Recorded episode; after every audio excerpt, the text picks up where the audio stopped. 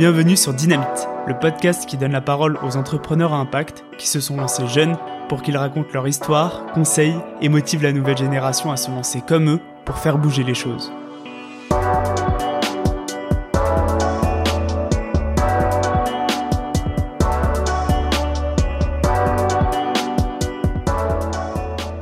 Alix était éducatrice spécialisée. Elle accompagnait des adolescents ayant des troubles du comportement et qui littéralement se violaient et s'agressaient sexuellement entre eux. Très rapidement, elle a constaté le manque de réponse de ses collègues et de son milieu professionnel. Elle a donc décidé d'agir. Elle commence par imaginer un jeu en découpant et en dessinant sur des feuilles. C'est du est né. C'est du c'est un escape game pour libérer la parole et éduquer au consentement, à la contraception et à toutes les facettes de la vie amoureuse et sexuelle. Depuis, Alix et son équipe abordent toutes les thématiques de société avec les éditions Déclic pour continuer d'éduquer un maximum de personnes. Avec elle, on est revenu sur ce super projet, du constat sur le terrain au lancement de CEDUCU, en passant par le premier prototype, les galères et l'impact du jeu dans l'éducation. Bonne écoute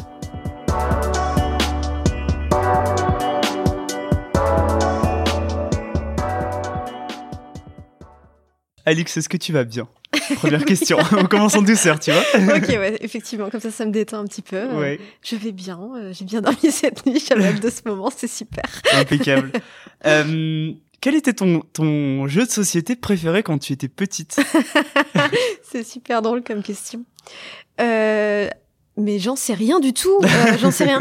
Aujourd'hui, mon jeu préféré, euh, c'est Unlock. C'est un escape game. Euh, mmh, ouais, je connais. Tu connais C'est plutôt chouette. Il m'a inspiré d'ailleurs pour faire notre premier jeu. après, quand j'étais petite, j'étais plutôt la grande sœur qui voulait pas jouer avec ma petite sœur. Ok. c'est retournement de situation, mais. T'es fidèlement fini dans, dans l'industrie des, des, jeux de société. ouais, il y a un truc qui a déconné. Alors Alix, aujourd'hui on, va parler, euh, alors on va parler de, pas mal de choses. On va parler euh, euh, jeux de société, sexualité chez les, notamment chez les adolescents, euh, entrepreneuriat impact, évidemment.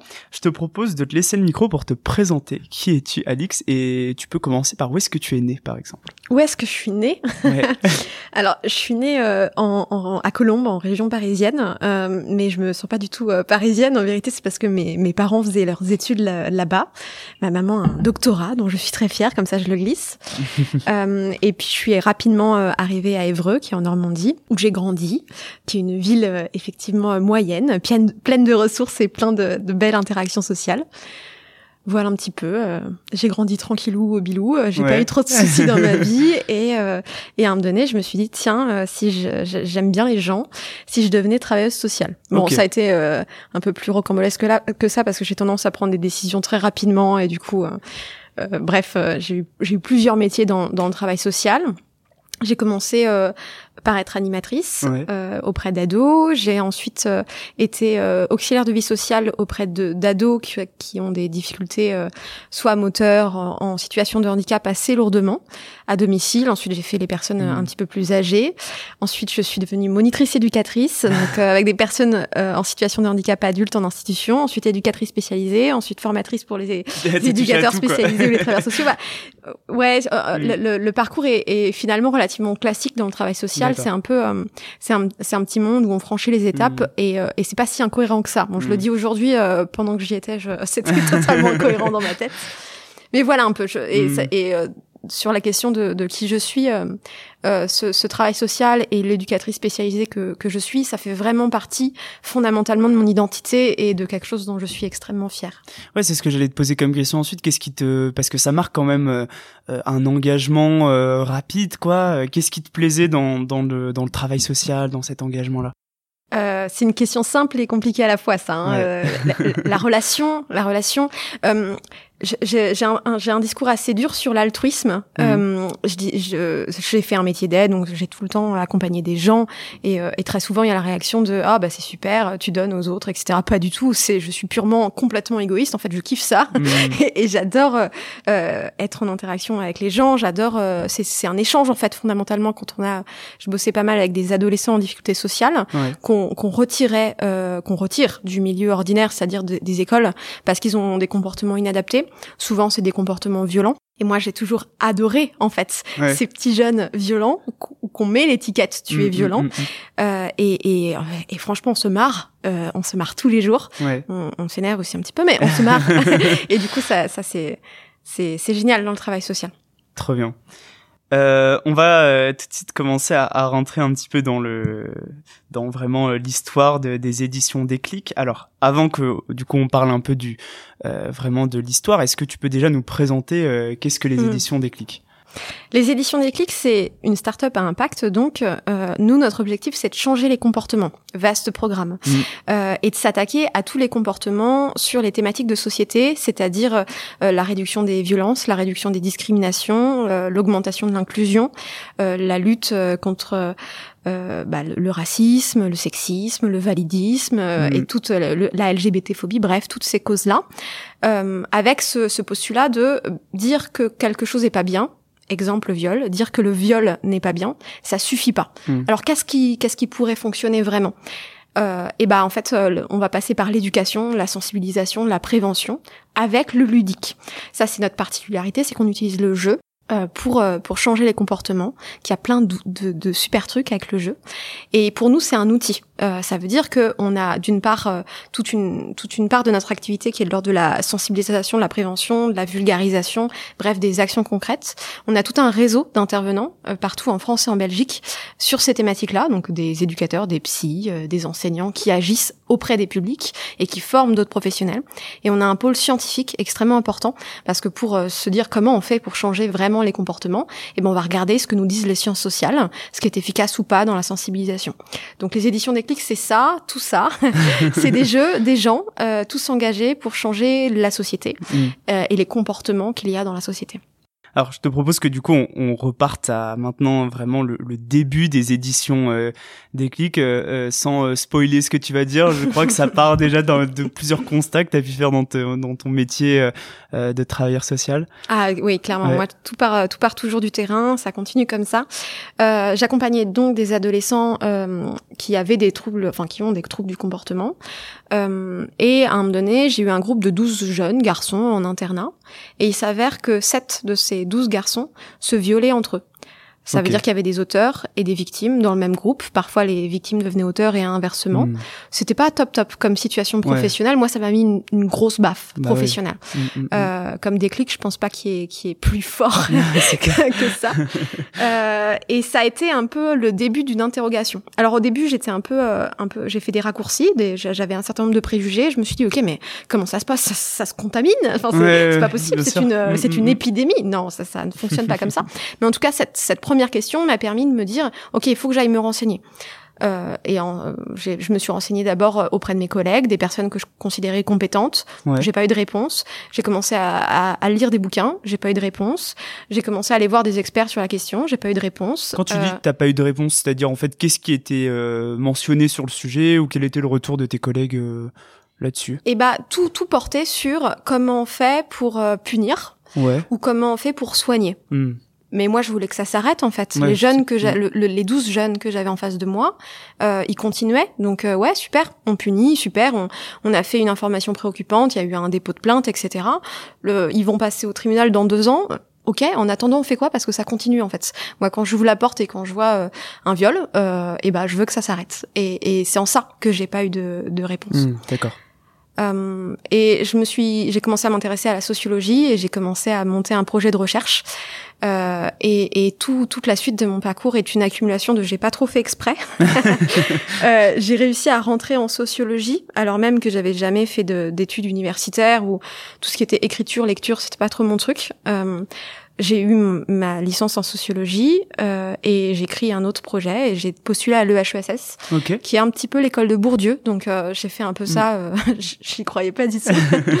et en fait, je suis rentrée à l'EHESS et j'ai mené une recherche sur la prévention des violences sexuelles, l'accompagnement des auteurs de violences sexuelles, sous la direction de Pauline Delage. Euh, et j'ai été diplômée euh, il y, a, y a deux ans là mm. sur ce sujet. Voilà un petit peu okay, très bien. comment tout ça a commencé. Euh, euh, après, ça suffisait pas euh, en vérité pour euh, pour que ça change les mm. choses. Et, et, le projet c'est du cul, c'est notre premier jeu, donc c'est s'éduquer cul, donc la sexualité, mm. sudoku pour le jeu, mm. est arrivé parce que j'avais toujours les jeunes en face de moi. Il fallait toujours faire quelque chose. Et on, je les ai rassemblés. J'ai rassemblé aussi mes collègues et on s'est dit ok. les gars, parce que c'était des gars, qu'est-ce qu'on peut faire? Pour en parler, pour euh, donc directement aux jeunes, tu leur poses la question. Jeunes, à euh, mes collègues, etc. On a fait un groupe de parole qui s'appelait le club aubergine à ce moment-là, euh, aubergine parce qu'il y avait la petite émoticône que tout le monde connaît sur le téléphone. Et, et voilà, et donc j'avais le groupe et on s'est dit tiens, on va utiliser le jeu et puis tiens, ça, il n'y a pas de jeu qui correspond à ce qu'on veut pour plein de raisons que voilà. et, et, et le projet c'est du cul a commencé à naître un peu comme ça. D'accord. Au tout début, je crois que ça a mis du temps avant que tes supérieurs te donnent l'autorisation de mettre en place les, groupes de bah, travail. Et, encore, ils me l'ont même pas vraiment donné. ouais, ouais, ouais. Alors, euh, c'est pas parce qu'on accompagne des, des, personnes qui sont auteurs de violences sexuelles que les accompagnants sont au clair euh, sur ces questions. Hein. Hmm. Euh, la société n'est pas au clair. Faut pas penser que des professionnels euh, du milieu le sont. C'est un peu dur comme hmm, idée. Hmm, Moi, ça m'a fait mal. Et, et, du coup, j'ai mis un an et demi avant de réussir à monter ce groupe de, par de, de parole. Et encore, en fait, c'était, c'était, c'était pas vraiment avoué, c'était pas annoncé comme ça dans la structure euh, et après j'ai changé de structure, mm. euh, ce qui m'a donné plus de liberté, mais pas assez. Et après du coup j'ai quitté euh, c'est cet univers uni, enfin institutionnel pour pouvoir mener à bien euh, mm. ce projet. Alors du coup on va, on va, je pense qu'on va pas mal parler de, de ce premier jeu qui est mm. la base de tout. Et après du coup il y a eu plein de d'autres projets qui ont été mis en place. Je vais te poser une question parce que je trouve c'est toujours intéressant de commencer vraiment par le problème. Et là, je vais te poser une question très générale. voilà, mais j'aimerais bien avoir ton retour là-dessus. Euh, pourquoi on est dans une société où il y a vraiment euh, euh toutes ces, tu vois, on est en, en, en, 2022. Pourquoi il y a encore toutes ces questions qui, qui viennent et qui petit à petit ça commence quand même à, à se démocratiser. Enfin moi c'est mon peut-être mon ressenti euh, sur euh, la sexualité, le consentement. Est-ce que c'est juste un manque d'éducation? Est-ce que c'est encore que le sujet, tu vois, il est trop tabou? Enfin Qu'est-ce que, quel est ton retour, ton point de vue là-dessus T'es presque en train de me demander euh, pourquoi la violence existe. mais presque, non, mais tu Alors, as raison. Euh, moi, j'ai pas la réponse. Les plus grands scientifiques ont pas la réponse. Euh, la question est, est beaucoup. Enfin, il n'y a pas de, il a pas vraiment de, de, réponse stricto sensus à cette question. Par contre, euh, il y a quand même quelques études qui nous disent des choses. Euh, et effectivement, il y a, y a, et en plus il y a plusieurs disciplines scientifiques qui nous disent des choses euh, qui se, qui sont, qui se rassemblent ou qui, qui sont différentes.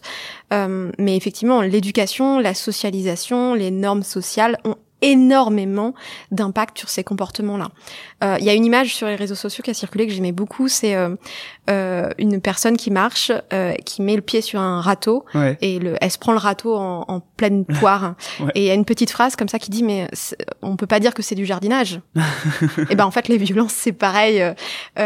quand on parle de violence sexuelle, de viol, c'est pas de la sexualité, c'est de la violence. et c'est pour ça que je fais je fais le, mm. la comparaison et le consentement le consentement, c'est le mot qu'on utilise pour dire euh, ok, je suis ok, je suis pas ok, mais en fait, euh, on, l'utilise beaucoup dans la sexualité, mais en fait, il est dans la vie. Hmm. Euh, est-ce que, est-ce que hmm. quand on dit à un enfant s'il va faire un bisou à tata qui pique, hmm. ça c'est du consentement. quand on quand on dit voilà pendant toute ta scolarité, tu vas rester assis sur une chaise et tu vas étudier, est-ce que c'est du consentement? Enfin, en fait, le consentement est partout tout le temps. Les violences sont partout tout le temps. les relations sociales sont sont totalement construites et, et, et c'est comme ça. Mais par contre, en fait, on peut les déconstruire, on mm. peut les changer puisque c'est des questions de qui, qui évoluent avec le temps, au travers les siècles, qui évoluent aussi dans les espaces. Euh, on va à l'autre bout du monde, les choses vont fonctionner différemment. Mm. Et donc, oui, on peut avoir un impact énorme sur les comportements des gens à travers l'éducation, la prévention, la sensibilisation. Ok. Mais ce serait vers quel âge du coup euh, Tout au long de la scolarité ou est-ce qu'il y a un âge vraiment clé où il y a des choses qui jouent? Absolument euh, à tous les âges. Non, non, euh, mm, mm, mm, on apprend tout au long de la vie et d'ailleurs même nous adultes, enfin moi adulte, est-ce que j'apprends pas tous les jours? Est-ce qu'on n'apprend pas tous les jours des relations humaines? Bien sûr que si. Après, bien sûr que quand on est dans, dans, dans son développement en tant qu'enfant, adolescent, il y a des temps forts où on va se poser certaines questions. C'est le cas pour la sexualité et la période de la puberté. C'est un moment où on s'interroge, mm. mais il y a plein d'autres moments dans la dans la vie où on s'interroge euh, sur tout et n'importe quoi. Il y a un point que je voudrais je voudrais préciser que qui me paraît nécessaire parce qu'il y a beaucoup d'a priori là-dessus, c'est que si si l'éducation a beaucoup d'impact sur les comportements sociaux, il y a absolument aucune corrélation entre une pathologie, euh, un handicap et une violence euh, quelle qu'elle soit. Euh, on dit souvent des, des, violeurs, par exemple, qui sont fous. C'est absolument faux, euh, mmh. vraiment, de très très loin. Il n'y a aucune corrélation entre une folie, une pathologie et un acte de violence. Au contraire, en fait, les personnes, je sais pas, on peut parler des, des psychotiques ou n'importe quelle autre pathologie. En fait, ils sont moins violents statistiquement que les personnes comme toi et moi. Mmh, mmh, Pareil, on, on, a tendance fortement à considérer que les personnes violentes, mais on peut parler de toutes les violences, sont d'autres personnes particulières, pas nous du tout. Et en fait, il y a une femme sur trois et un homme sur cinq qui est victime de violences sexuelles dans sa vie. C'est pas le même mec hein, mm. qui viole tout le monde. ça veut dire que euh, il y, a, y, a, presque autant ou autant d'auteurs de, violences sexuelles partout autour de nous. Mm. Ça veut dire que c'est nous tous. Euh, les auteurs de violences sur tous les sujets. C'est une idée qui fait mal, mm. euh, mais c'est une idée que tant qu'on n'entendra pas, qu'on est tous concernés, et en, du côté des victimes de violences, quelles qu'elles soient, et du côté des auteurs de violences, quelles qu'elles soient, on n'avancera pas vraiment. Et euh, tu penses que c'est à, à, qui de justement cette, euh, cette presque cette éducation contre la violence pour le, le consentement du coup sexuel ou non, enfin voilà, on, on prend au sens large. Au final, c'est c'est à c'est à qui? Alors peut-être tu vas me dire c'est à nous tous de justement de d'éduquer, mais est-ce que, euh, euh, tu vois, là, je pense forcément au rôle des pouvoirs publics, de mm. l'éducation nationale. Euh, qu'est-ce qu'ils font aujourd'hui et est-ce qu'ils pourraient faire plus? Moi, je me rends pas compte, tu vois. Enfin, si j'ai un peu ma petite idée forcément derrière la, tête, mais mais ouais, j'ai un petit peu de mal. Je me dis, mais normalement, c'est quand même eux qui sont en charge de de préparer nos jeunes à, à, à s'intégrer dans dans la société de demain et et on a l'impression que ça reste quand même des des choses euh, vraiment délaissées quoi. On en mhm. parle un peu mais bon euh, voilà, ah c'est un bah, atelier de deux heures avec une asso, tu vois. je peux pas dire que t'as tort. Effectivement, ça nous concerne tous et toutes mm. et on a tous une action à avoir là-dessus. Après, qui est-ce qui est censé organiser les relations sociales dans une société? C'est la politique. Mm. Donc oui, euh, ça nécessite que les, les, individus puissent s'engager et que la, à l'image de ça, que les politiques puissent s'engager. Il y a quand même des actions qui sont menées. Hein. Par exemple, il y a une obligation d'éducation en santé sexuelle dans les établissements scolaires aujourd'hui. Est-ce que cette obligation est appliquée non, il y a que 20% des établissements scolaires qui mettent en place euh, cette euh, obligation. Euh, Est-ce qu'il y a des associations militantes formidables qui agissent tous les jours? Oui. Euh, est-ce qu'il y a plein de gens qui, qui mm. se voilent la face, qui mettent des œillères ou qui veulent pas aborder ces sujets et prendre parce que ça remet ça remet beaucoup de choses en question et ça vise à condamner plein de personnes? Oui aussi. Bref, mm. c'est oui, il y a un énorme travail. Euh, ça avance un petit peu, c'est pas suffisant. Il faut euh, euh, des actes, il faut des budgets, il faut des personnes engagées, il faut de l'action. Alors j'ai l'humble prétention d'essayer d'y participer au maximum. Hmm. c'est super. En vrai, c'est super intéressant aussi comme sujet parce que on déconstruit des. Enfin, on se pose vraiment les questions de, de fondement, euh, voilà, et ça permet des fois de lever un peu la tête et de se poser vraiment des questions sur sur nos, nos interactions sociales, sur la société, le système. Euh, on va revenir un petit peu. Donc, toi, tu constates, tu as ce groupe de parole avec les jeunes, avec tes collègues. Donc, petit à petit, il y a l'idée du jeu qui arrive en se disant, euh, tiens, peut-être que, comme tu disais, juste dire, euh, euh, c'est pas bien le viol, mm. c'est pas bien, c'est c'est bien le consentement. Voilà, ça, ça suffit pas. en tout cas, c'est un message qui est difficile à entendre. Ok, le jeu, ça peut être super intéressant pour l'apprentissage. Alors, comment comment on se lance dans, enfin voilà, il ressemble à quoi le premier jeu, tu vois? Comment tu te lances? C'était la quelle idée? Alors, euh, ce qu'il faut que je dise aussi, c'est que quand j'ai commencé à avoir cette idée, donc c'était dans mon univers professionnelle et j'avais quelques freins donc euh, je me suis vite engagée personnellement. Et il s'avère qu'à ce moment-là, j'avais une petite sœur que j'ai toujours rassurez-vous mais qui avait 17 ans et demi à, euh, euh, au moment. Euh, et c'était pile la cible euh, que je voulais viser avec cet outil-là parce que parce que mes jeunes avaient cet âge-là et parce que j'avais je me suis dit que ça se trouve ça voilà, autant faire un truc un petit peu plus généralisable. Et donc je l'ai vite embarqué embarqué dans le projet. Et, et, et donc la création du jeu a commencé par les mercredis après-midi avec ma petite sœur dans le salon de mes parents euh, avec des feuilles à quatre qu'on découpait et on, on, commençait à dessiner des petits bonhommes sur des feuilles et on n'a aucun talent artistique donc c'était hideux. Euh, et voilà, en fait, on était. Il y a même une photo que mon papa a pris à ce moment-là. on était par terre avec X bouts de carrés de feuilles dégoûtants où on a ouvert la, la fenêtre. Il y a eu un courant d'air, les feuilles se sont barrées. Toute notre organisation de jeu est partie en fumée à ce moment-là. Bref, c'est c'est ça l'entrepreneuriat. ça commence par terre avec des feuilles avec sa petite sœur. Ouais, du coup, euh, j'imagine que ouais, ta petite sœur, c'est la cible parfaite, 17 euh, ans. Euh, voilà, c'est c'est vraiment une cible intéressante pour pouvoir travailler. Justement, elle peut t'amener peut-être des choses auxquelles tu n'avais pas forcément mm. pensé. Et tu vois, tu fais des allers-retours et tout. Tu, tu, mets combien de temps à peu près entre le moment où tu commences à mettre le premier coup de ciseau pour découper les feuilles à le moment où tu te dis ah là je crois qu'on commence à avoir un, des règles plus ou moins enfin un premier prototype je pense pas qu'on puisse dater ce genre de truc en fait. Euh, la seule date qu'on peut avoir, c'est que entre l'idée et euh, le jeu est sorti euh, il y a deux ans. Et c'est que quand le jeu est sorti que je me suis dit ah tiens merde il faut une structure juridique pour vendre des trucs. donc donc c'est c'est quand même quelque chose d'extrêmement long et euh, et en plus je fais tout ça en parallèle de mon travail à temps plein d'éducatrice spécialisée et en parallèle de mes études que je faisais à distance à ce moment-là. Et en plus, j'étais pompier volontaire en même temps. Bref, n'importe quoi. Du coup, euh, du coup, il y a, c'est un peu le bazar hein, euh, cette période. Euh, donc, il y a des petites feuilles. Des fois, euh, donc j'ai commencé à, à, me faire des potes un peu avec le centre de loisirs, avec le planning familial de ma région, etc., etc. J'allais les voir en rendez-vous entre deux trucs en courant. Il y a eu neuf prototypes de de, okay. de CDQ. Je me rappelle pas vraiment à quel prototype. Je me suis dit que ça ressemblait à un truc. Ouais. je suis pas sûre de m'être dit ça d'ailleurs. Mm. je me suis jamais rendu compte de ce que je faisais. Euh, à aucun moment. Ça a été euh, au moment euh, de l'idée, au moment du prototype, au moment du financement participatif, au moment, même aujourd'hui, je sais pas trop. c'est un peu plus structuré, rassurez-vous, mais je me suis jamais rendu compte de, hmm. de, de l'ampleur. Et du coup, il y a aucun moment où je me suis dit, ok, c'est bon, le projet est viable. Non, je, j'ai avancé un peu après l'autre, c'était n'importe quoi. Et et euh, du coup, tu vas voir qui au début, une fois que t'as euh, justement euh, comment le jeu il peut ressembler à quelque chose. Au début, du coup, tu t'as tes feuilles, t'as peut-être noté sur un papier un peu les règles. tu vas voir qui en fait pour créer un jeu, un jeu de société? Oh bah les, ceux que je voulais viser, donc d'autres ados. Ma sœur, elle a ramené ses potes. On a fait donc j'avais mes groupes de, de, parole au boulot, mais, les groupes de potes les mercredis après-midi de plus en plus. On a commencé à écrire les contenus aussi. Donc c'est c'est c'est du coup c'est un escape game. Donc c'est un peu le jeu dont vous êtes le héros à l'image du mm. livre dont vous êtes le héros qu'on a eu enfant par exemple. Et du coup, il y a pas mal de contenu euh, avec se dire, ok, bah quelle phrase de drague tu dirais euh, en sortie d'école ou en ciné, ce genre de truc. Et, ah, et ils construisent le truc. Ah mais, mais même ils construisent le truc. Moi, je, moi, j'étais là plutôt pour organiser, etc., hmm. etc. Mais c'est eux qui ont écrit les dialogues euh, et ça continue à être ça aux éditions c'est toujours les gens qui écrivent les dialogues.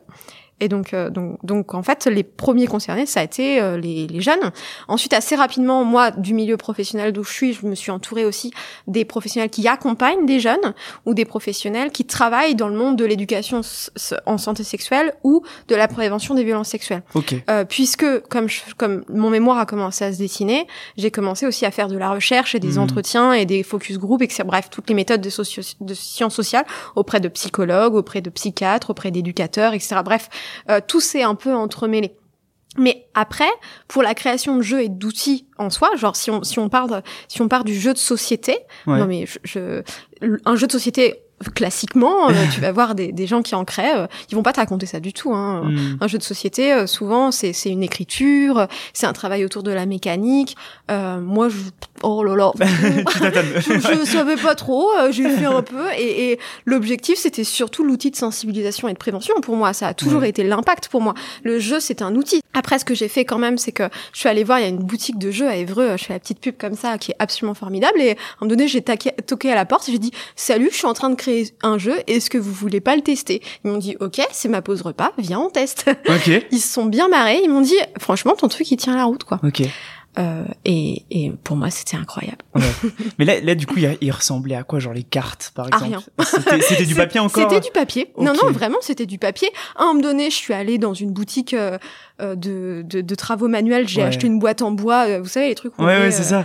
voilà. Enfin, c'est n'importe quoi. J'ai mis les, mm. j'ai mis les cartes dedans. Voilà. Ça, comme ça, j'avais une boîte. Mais non, ça a été très, très tard où, où on a commencé à en faire un objet. et ça aussi, ça a été l'objet de, de, plein de, de soucis, c'est que j'avais pas de sous. Euh, enfin, en tout cas, ça coûte extrêmement cher. Hein. Euh, c'est 20 à 30 000 euros euh, pour créer un, un, jeu de société, ah impression, illustration. Donc oui, quand tu passes de j'ai mes cartes, j'ai mon un peu mes croquis, tout ça, à vraiment le jeu qu'on connaît en mode petite. Là, c'est 30 000 euros. ouais.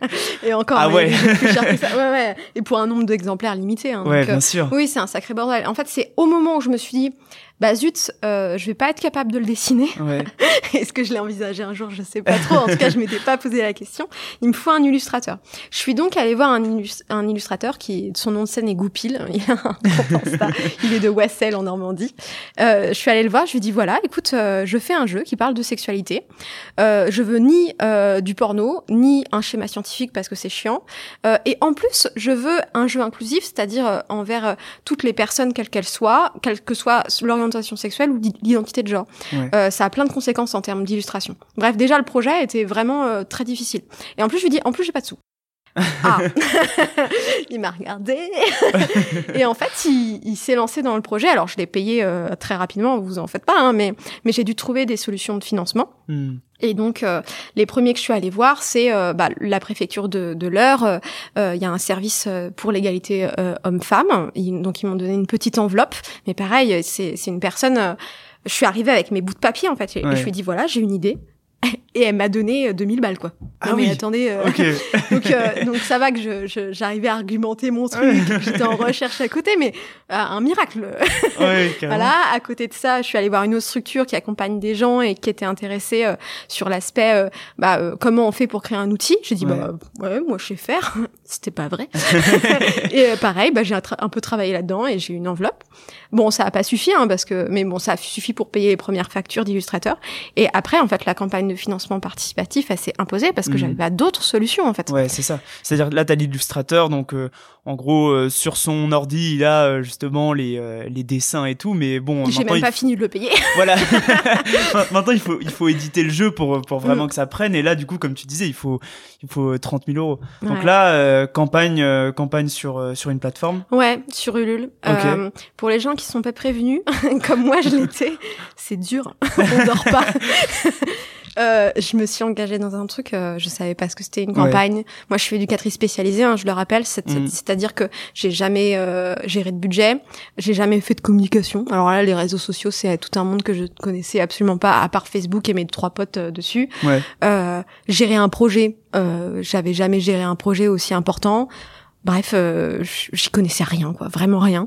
Euh, on, heureusement, j'avais ce Damien, donc Goupil, euh, cet illustrateur, euh, qui m'a fait deux trois visuels, un peu en plus. Enfin, ce, ce mec est, est, juste incroyable d'engagement et de mmh. qualité de travail.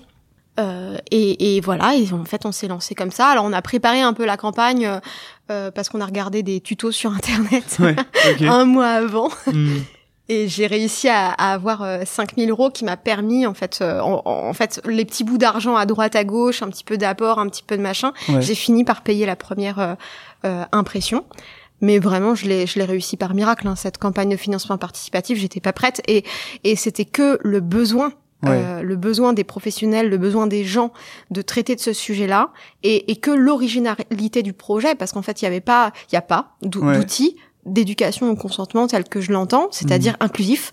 Euh, les outils qui existent, c'est sur l'éducation sexuelle, mais c'est souvent un peu bleu garçon, rose fille. C'est un petit peu moins vrai aujourd'hui. Il y a d'autres mmh. projets géniaux dont, je pourrais parler très longtemps, mais il y a, y a vraiment pas grand-chose. Et du coup, c'est grâce à ça euh, que j'ai réussi. Donc c'est c'est c'est un peu c'était un peu la preuve du projet finalement. Ouais, ouais carrément. Mais vraiment, je, je conseille à à personne de faire ça comme comme je l'ai fait. C'était, je me suis, je me suis même fait violence. Je, mm.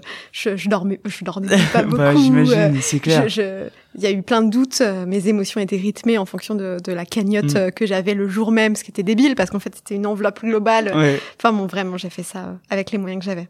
J'ai regardé la, petite vidéo où justement on voit les, les, jeunes qui sont en action avec le jeu je vais te poser quand même la question, et du coup, je vous incite à aller voir la vidéo si vous voulez vraiment que ce soit concret euh, sur comment fonctionne euh, le jeu, mais je te pose quand même la question, pourquoi ça marche mieux euh, avec toute la pédagogie, la pédagogie que tu as utilisée? Pourquoi le message, il passe mieux que lorsque c'est euh, des professionnels qui discutent avec les mmh. jeunes euh, Question géniale. Alors, dont aujourd'hui j'ai le recul pour répondre à cette question, mais mmh. à ce moment-là du parcours, euh, j'agissais en tant qu'éducatrice spécialisée, c'est-à-dire on tente des trucs, on voit si ça marche et, et, on commence si ça marche. Euh, pour changer le comportement d'une personne, il y a de la pédagogie expérientielle qui existe. Enfin, il y a tout un tas de théories de pédagogues et même d'autres sciences sociales euh, autour de ça. Et il y a quatre leviers très importants. Le, premier levier, c'est euh, ce bien regarder où en est la personne, c'est-à-dire prendre en compte, euh, prendre en considération d'où elle vient, quelle est sa culture, quelle est son appétence sur ce sujet, etc., etc. Si on n'est pas adapté à cette personne, euh, euh bon, en fait, on tombera à côté. Le, le deuxième élément, c'est euh, il faut un certain nombre de, de connaissances. Par exemple, tout simplement, il faut savoir que le préservatif existe pour pouvoir le mettre. C'est con, mais il faut savoir que le consentement existe pour pouvoir le, le, respecter, le conceptualiser et y faire attention. Deuxième chose très importante, mais ça, l'apport de connaissances, c'est quelque chose d'assez courant. Mais ça ne suffit pas. Troisième chose, il faut que les personnes en face de nous, qu'on est, dont, dont, le comportement, euh, on essaye de, de, le faire évoluer, il faut qu'elle ait le recul nécessaire et l'analyse nécessaire pour remettre en question des choses. Ça, c'est typiquement le travail des psychologues.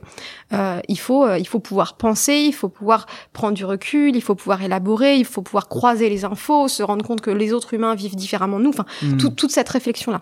Et dernier, et, et dernier point très important, c'est bien beau de se dire, ok, bah, il faut changer ça, pour qui, pourquoi, etc etc., Mais si on donne pas de clés sur comment on fait, ouais. ben en fait ça marche pas. Si euh, si je te dis demain, euh, ok bah je sais pas, il faut que tu crées une fiche de paye, c'est un trauma de ma part, bref. euh, si tu sais pas, si tu sais pourquoi il faut le faire, si tu as les connaissances etc, mais tu sais pas comment faire, tu changeras jamais ton comportement pour pour avoir cette action là. Donc c'est ces quatre éléments combinés qui fait qu'on va pouvoir avoir une action de sensibilisation prévention impactante. Et donc c'est mmh. sur ça qu'on base absolument toutes nos actions aux éditions des clics en se basant sur et les études scientifiques qui, existent, qui sont en fonction des sujets soit nombreuses, soit peu nombreuses, sur les questions euh, d'éducation sexuelle, sur la contraception notamment. Il y a pas mal de choses qui existent, euh, de la même façon où l'alcoolémie au volant a été pas mal euh, étudiée parce qu'il y a eu des campagnes de fête et parce qu'il y avait euh, une politique autour des sujets. Bref, on, on s'inspire beaucoup de ça. Euh, et, et c'est pour ça que le jeu est un outil formidable parce que ça permet de réunir l'ensemble de, de ces éléments. Quand on fait un jeu, ça ouvre la parole. Donc tout de suite, en fait, à la place d'avoir une classe de 30 élèves où on va expliquer euh, comment on met un préservatif, eh ben le jeu, on, on va rien dire et c'est eux qui vont nous dire ah, dis donc il y a un pénis ici, euh, est-ce que euh, le jeu il me dit il faut il manque un truc, bon bah il faut que je mette un préservatif. Ah mais je sais pas ce que c'est un préservatif. Ah, dis donc si on se pose la question, peut-être que l'adulte peut y répondre à ce moment-là par exemple. Donc mmh. ça permet ouvrir le dialogue sur sur plein de sujets sur le consentement, j'en parle même pas, hein, le nombre de parties où où on m'a dit ah mais en fait j'ai vécu ça c'est normal ou c'est pas normal? Non, c'est un viol. Euh, bref, l'ouverture de la parole est très importante. On peut bien sûr distiller plein d'informations pendant une partie. On va expérimenter. Une partie de jeu, c'est où on va tenter des choses. C'est un escape game, donc euh, on va dire, euh, ok, est-ce que tu vas aller au cinéma? Est-ce que tu fais la technique du film d'horreur pour qu'elle se votisse contre toi ou qu'elle se contre Ou est-ce que tu pars sur un film romantique? Voilà, dans le jeu, on, on expérimente et on partage aussi entre pairs. C'est pas l'adulte qui va raconter la mm. vie. Ça, c'est un truc qui m'énerve, euh, surtout en tant que travailleuse sociale. Euh, le nombre de fois où on considère les ados pour comme des teubés, c'est incroyable. Ah oui, mais la posture d'accompagnement, mais quel que soit le niveau, euh, on, on, considère vraiment qu'ils savent pas. Non mais attendez, vous connaissez le, le pourcentage de personnes euh, euh, de 10 ans par exemple qui ont déjà ouvert un site porno? Euh, mais en fait c'est immense, immense. Euh, donc euh, donc euh, ils savent, mhm. juste ils savent pas déconstruire et, et ils ont pas l'analyse. Donc nous ce qu'il faut qu'on leur apporte, c'est pas de se dire ok on va mettre des, enfin on va leur mettre, ne voyez pas ça les enfants, non ça sert à rien, ils, ils y ont accès donc ça serait bien qu'on se pose la question. Non nous on va les aider à y réfléchir, à déconstruire, à, à comprendre, à à, à, essayer de travailler les normes sociales, c'est-à-dire ok bah peut-être que moi j'adore dire ça aux jeunes, c'est tu vois tu vois Fast and Furious, et eh ben il y a une grosse différence entre passer le permis et Fast and et bah pour la sexualité et les films porno, c'est pareil.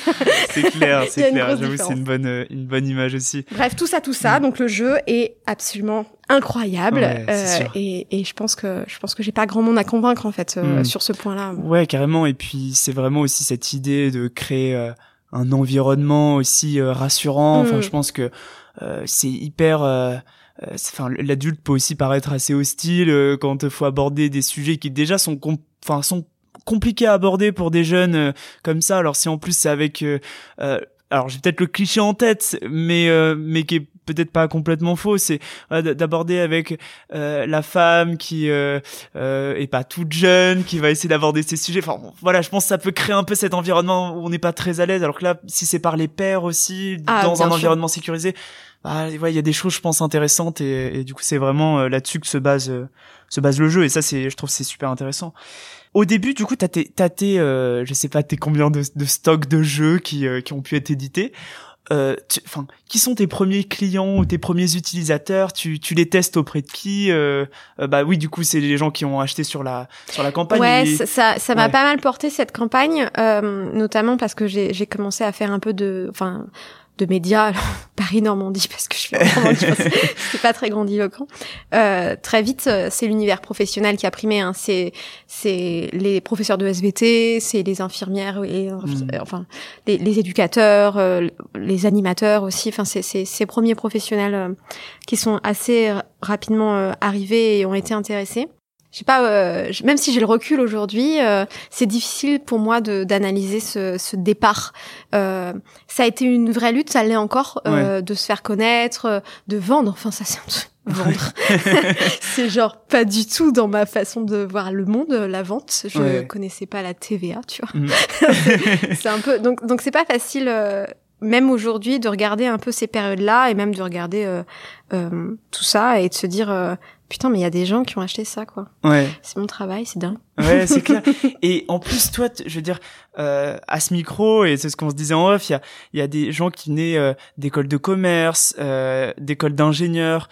Euh, ils ont été, euh, euh, comment dire, ils ont eu des connaissances, ou en tout cas, ils savaient auprès de qui ils pouvaient vite avoir l'information sur bah, comment on devient entrepreneur toi, euh, effectivement, c'est pas ta formation de base. Comment t'as, comment t'as été chercher toutes ces compétences que il te, il te manquait? À ce moment-là pour vraiment pouvoir conduire ce, ce projet Mais c'était ultra compliqué. Hein. Enfin, c'est euh, déjà, il y a un truc dont on se rend pas compte, c'est que moi, je, je j'ai envie de dire que je savais pas que ça existait.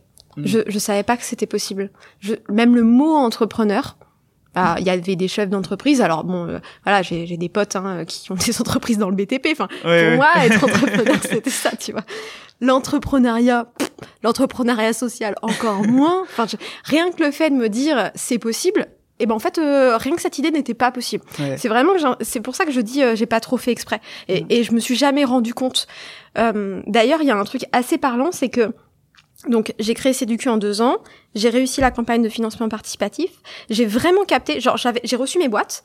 Et, et, et là il y a quelqu'un qui m'a dit mais du coup, Alix, tu vas monter une entreprise? J'ai fait bah non. mais mais Alix, euh, Toi, il faut un payer des taxes. Quoi. Ouais, ouais. hein quoi? Il faut une structure juridique, une structure quoi? Euh, Voilà. Enfin, j'en étais vraiment là. Euh, la TVA, vraiment, je savais pas ce que c'était. Enfin, hmm. c'était c'était un. Mais c'est en fait, euh, c'est même pas un autre monde. Enfin, c'était. On me demandait de, de franchir un escalier complet en sautant quoi. Enfin. Euh, pas possible. La, la question c'est comment j'ai fait? J'ai beaucoup bidouillé. Euh, il y a une vraie euh, compétence des entrepreneurs, je pense, qu'on dit pas assez, mais la capacité à faire semblant qu'on sait. Très important. ou, genre, bah du coup, les professionnels étaient intéressés par ces du cul, super, et ils me disaient, mais du coup, euh, on a besoin d'une formation? Ah bon? Bon bah euh, soit, bah écoute, bien sûr que je le fais, bien sûr. Donc je me retrouvais à dire oui à des trucs que genre je savais même pas et, et à créer mon programme de formation. Alors ça va, c'est que j'ai s'entourer. S'entourer a été hmm. une clé incroyable et c'est c'est encore aujourd'hui euh, un truc super important. Euh, j'avais dans mon entourage personnel à ce moment-là, au fur et à mesure, je suis allée chercher bah, un incubateur, Live for Good, qui sont qui ont été absolument incroyables, qui ont commencé à me donner les clés. Mais typiquement mes statuts, euh, j'avais un pote d'un pote euh, qui avait monté sa boîte et il m'a dit bah Alix, si tu veux, je t'écris tes statuts. Et donc euh, pareil, c'était un samedi soir avec à l'apéro, on a écrit les statuts. Moi j'ai dû la rechanger derrière parce qu'il y avait des choses qui, qui n'allaient pas, mais, mais voilà tout s'est fait un peu comme ça. La comptabilité, Open Classroom, mais ça c'est Live for Good encore, donc y a un, qui est un hmm. super incubateur à impact euh, qui, qui nous a, qui quand on rentre dans, dans le parcours euh, d'incubation, nous donne des codes euh, Open Classroom parce qu'il y a un, partenariat avec eux. Et en fait, j'ai fait absolument tous les Open Classroom de comptabilité, de RH, de voilà, ça c'était un truc. Et puis euh, bah, j'ai pris un comptable et puis mon comptable il en pouvait plus de moi parce que à chaque fois qu'il m'envoyait un papier je lui disais mais non mais comment pourquoi mais cette ligne je comprends pas machin.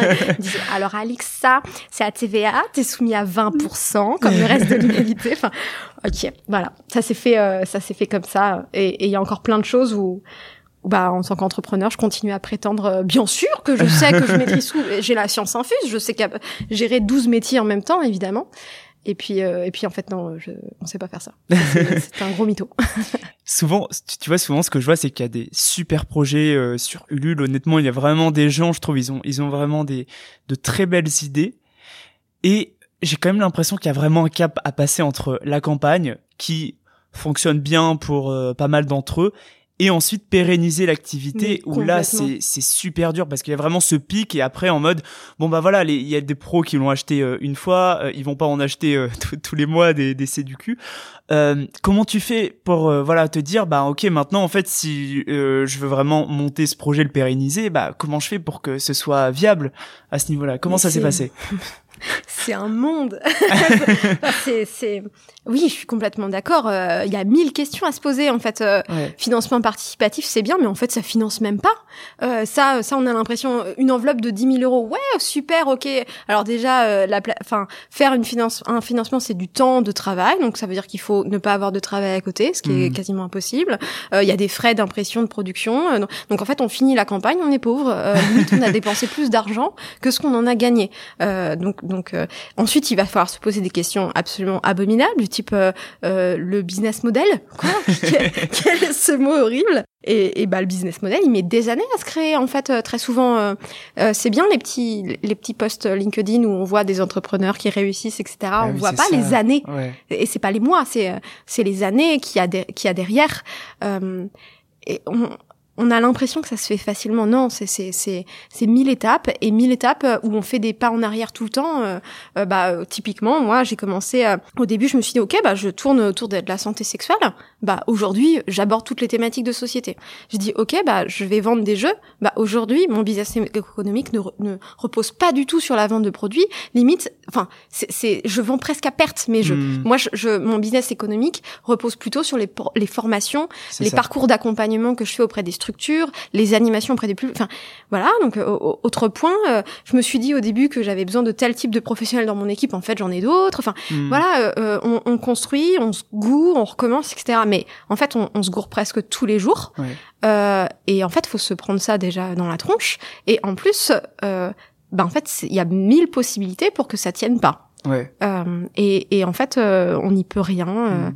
Et donc il y a une part de travail. Hein. Je, je, je, je veux pas, euh, je veux pas réduire ce que ce que la charge de travail que j'ai fait, l'engagement que j'ai eu et celle de mon équipe et de tous ceux qui m'ont suivi. Euh, mais il y a aussi une part en fait de, de contexte. Euh, par un, exemple très concret, c'est que après ma, mon, typiquement dans cette dans cette phase-là où je venais de sortir C'est du cul, euh, il y a une structure euh, que j'ai rencontrée pour tester C'est du cul, rien à voir, qui m'a dit tiens, euh, je bosse avec l'agence régionale de santé, il y a peut-être un truc à, aller chercher sur handicap et sexualité. Okay. J'ai fait SWAT, mais comme comme je fais SWAT à mille mille idées à la seconde, et en fait euh, j'ai mis un an pour obtenir ça, mais j'ai obtenu 45 000 euros. Euh, ah mais grâce à une rencontre, euh, en, en, travaillant un dossier évidemment, mais, mais un peu de, de manière contextuelle. Si je n'avais pas obtenu ces 45 000 euros, j'aurais j'aurais fermé euh, hmm. au bout de six mois.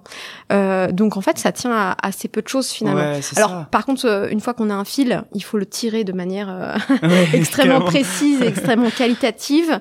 Mais en fait, on fait avec hmm. ce qu'on est, ce qu'on a, ce qu'on n'a pas, et, et donc ouais, il y a, y, a, y a beaucoup beaucoup de travail beaucoup beaucoup de remises en question, s'entourer énormément. Même euh, même euh, pareil, je trouve qu'on parle pas assez des, de ceux qui nous entourent dans notre vie privée. Moi, j'ai un conjoint qui m'a toujours soutenu, euh, qui a toujours, comme je suis un petit peu féministe, je, je l'ai un peu préparé à ça, mais voilà, j'ai pas, j'avais plein de choses à ne pas me charger en mm. tant que femme, par exemple, à la maison. Bah rien que ça, en fait, si j'avais dû, si j'avais eu des gamins, si mm. si j'avais dû faire les courses tous les jours, peut-être on fait pas les courses tous les jours, mais en fait, si j'avais pas eu ce contexte personnel là, bah en fait, j'aurais pas tenu ni en termes de temps, ni en termes psychologiques. Voilà, il y a plein, plein de choses qui, donc c'est tellement multifactoriel que. Bah, oui, c'est clair. Et je pense que là, c'est un point euh, hyper intéressant que tu dis. C'est au final, euh, je crois que quand tu es entrepreneur, et c'est encore plus vrai euh, dans l'entrepreneuriat impact, où tu as vraiment ce, ce problème où ou cette cause ou ce why si on fait un peu de de, de Startup Nation.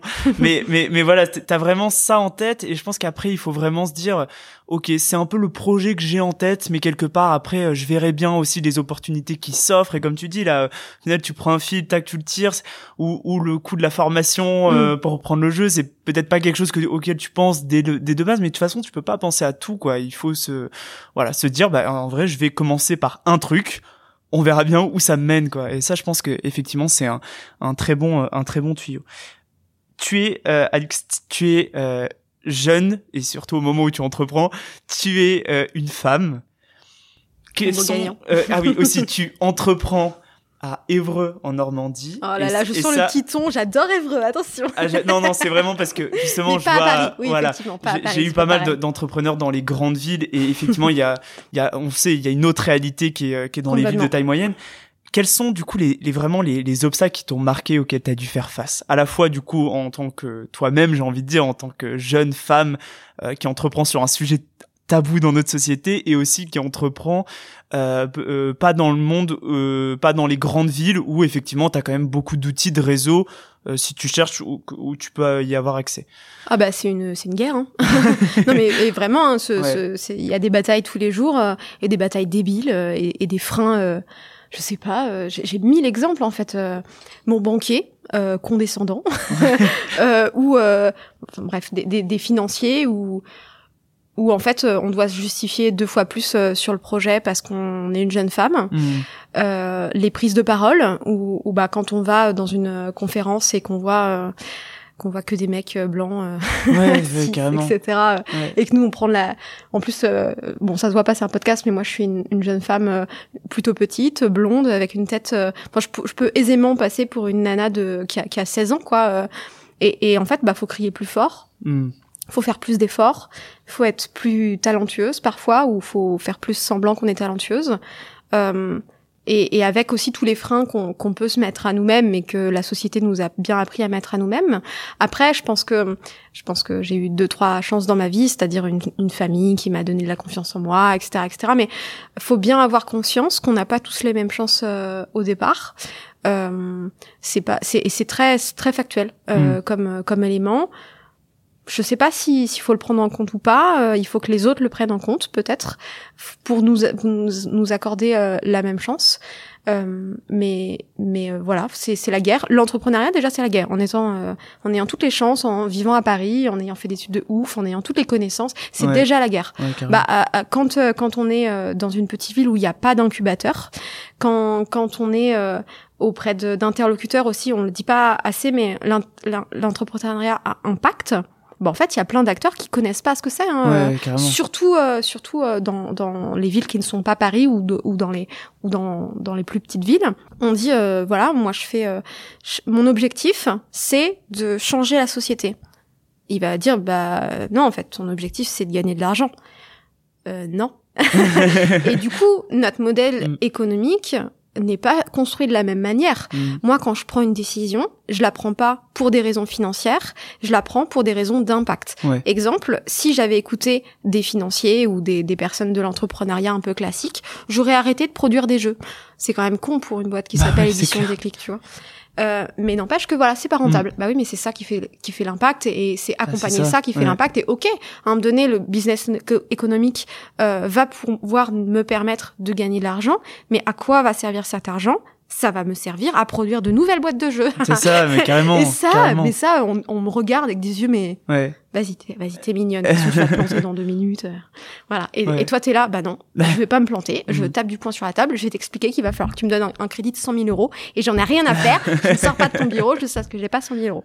Et bah, quand on a ma tronche, vous verrez, je sais pas, faut que j'envoie un selfie. Et bah, euh, mon banquier me, me regarde, pauvre banquier. Je, je, tape, je tape sur la table des banquiers, mais, mais c'est pas du tout, voilà, c'est, c'est pas du tout de la stigmatisation. Il y en a plein, hein, vraiment, dans plein d'univers euh, qui, qui, qui, regardent de haut euh, des jeunes, des femmes. Et encore, je ne suis pas noire et en situation de handicap. J'ai, j'ai pas tous les. Mm, mm, voilà, il y en a d'autres que je connais qui doivent lutter euh, trois fois plus que moi encore. Ouais, non, c'est clair. Aujourd'hui, quel est quel est l'impact Il y a combien de jeunes qui ont utilisé CDQ Voilà, où on est un peu le, le projet? C'est c'est un truc super cool. euh, alors euh, déjà déjà je, je, je réduis un petit peu ma réponse, je, je la relativise. Euh, il y a un impact quantitatif, c'est-à-dire on peut voir euh, donc on a on a déjà euh, touché 45 000 jeunes et, et, adultes aussi parce qu'on a élargi notre gamme, ce qui est absolument incroyable en termes quantitatifs. Ouais. Mais moi ce qui m'intéresse c'est le qualitatif, c'est-à-dire il suffit d'une personne une personne dont, dont, quelque chose a un petit peu changé sa vie et peut-être a capté, euh, euh, je sais pas, qu'un comportement n'est pas ok. Euh. Hmm.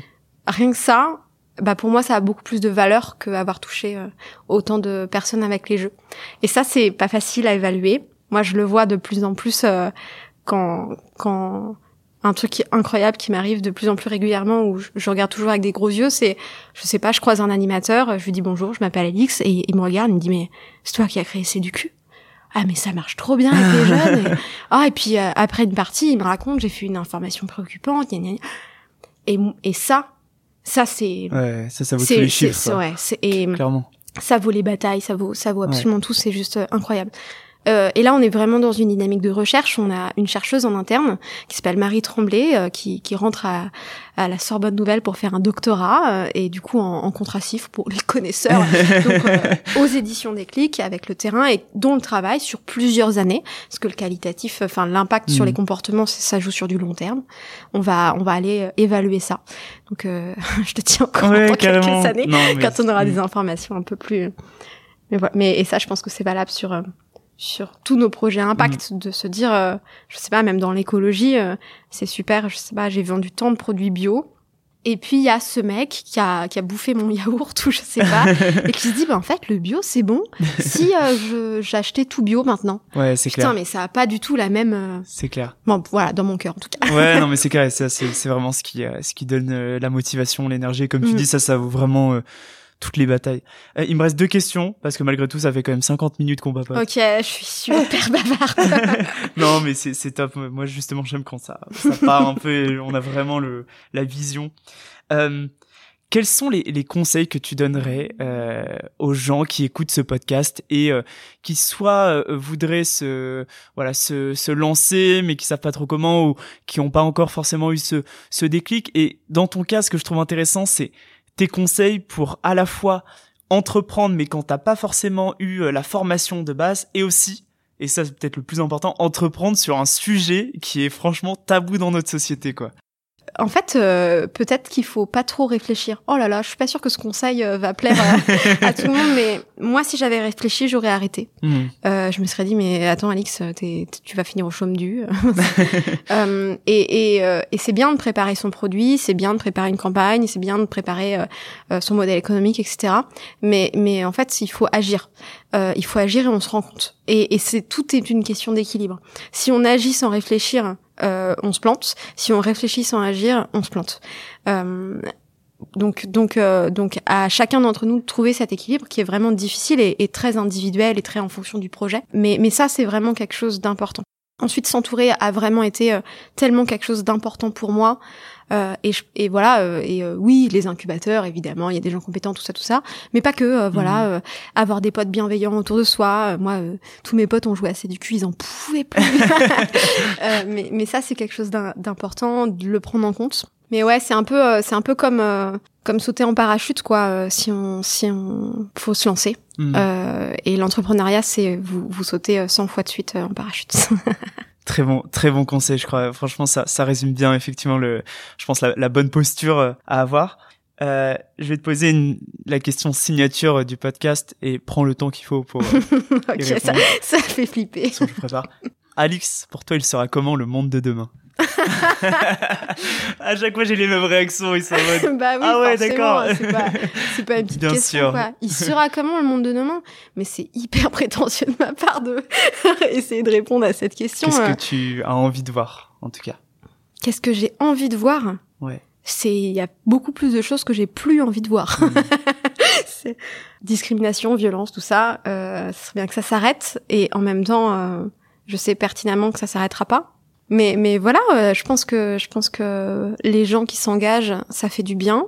euh, faut pas se dire que, rien n'est possible. En fait, les choses avancent. Et, et en fait, quand on regarde un petit peu ce qui se passe euh, dans l'histoire, euh, bah les choses avancent vite du côté négatif comme positif d'ailleurs, mais mais ça rend les choses possibles. Et, et je pense que parfois il y a un, un grain de sable qu'une seule personne met euh, qui change tout.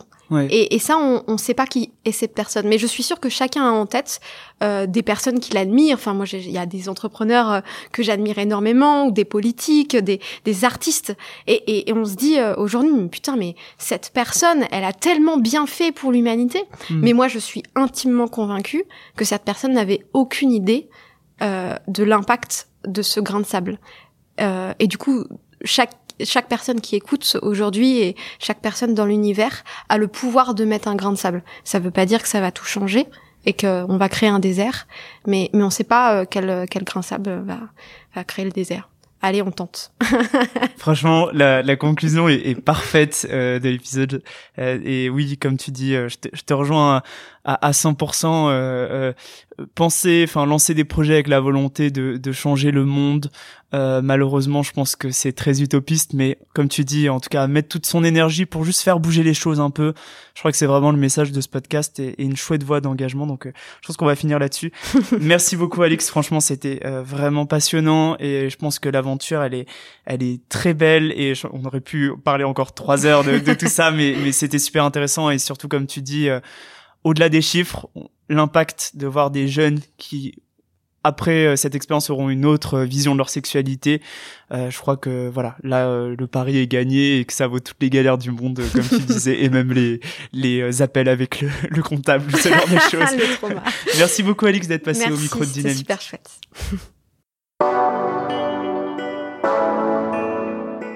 Franchement, j'ai adoré cet épisode. Alix était EduxP et elle le dit elle-même, elle est devenue entrepreneur presque sans faire exprès. Elle a appris sur le tas en gardant sa détermination pour résoudre ce problème et c'est super inspirant. Le jeu et l'apprentissage par les pairs, ça peut être vraiment de super leviers d'impact. Il y a tellement de choses qui se passent au moment de l'école, car c'est vraiment là où on construit des relations sociales entre les individus et finalement la société de demain. L'impact, il est là, dans notre système éducatif. Alors faut vraiment sensibiliser, informer, expliquer comment agir et rendre le tout amusant et sympa sur la forme, comme l'a fait Alix. C'est essentiel pour imaginer une société inclusive et responsable. J'espère vraiment que cet épisode en inspirera d'autres à se lancer. Merci d'avoir écouté Dynamite. Si vous avez aimé cet épisode, n'hésitez surtout pas à mettre plein d'étoiles sur vos plateformes de podcast préférées, à suivre Dynamite sur Instagram dynamite.podcast et en parler un maximum autour de vous. Vous pouvez également m'envoyer des messages pour me faire part de vos remarques ou de vos questions, ça m'aide vraiment à améliorer le projet. Je suis Jérôme Codias, créateur de Dynamite, un podcast engagé pour mettre en lumière d'autres modèles pour cette nouvelle génération afin d'imaginer une société plus juste et durable. Merci et à bientôt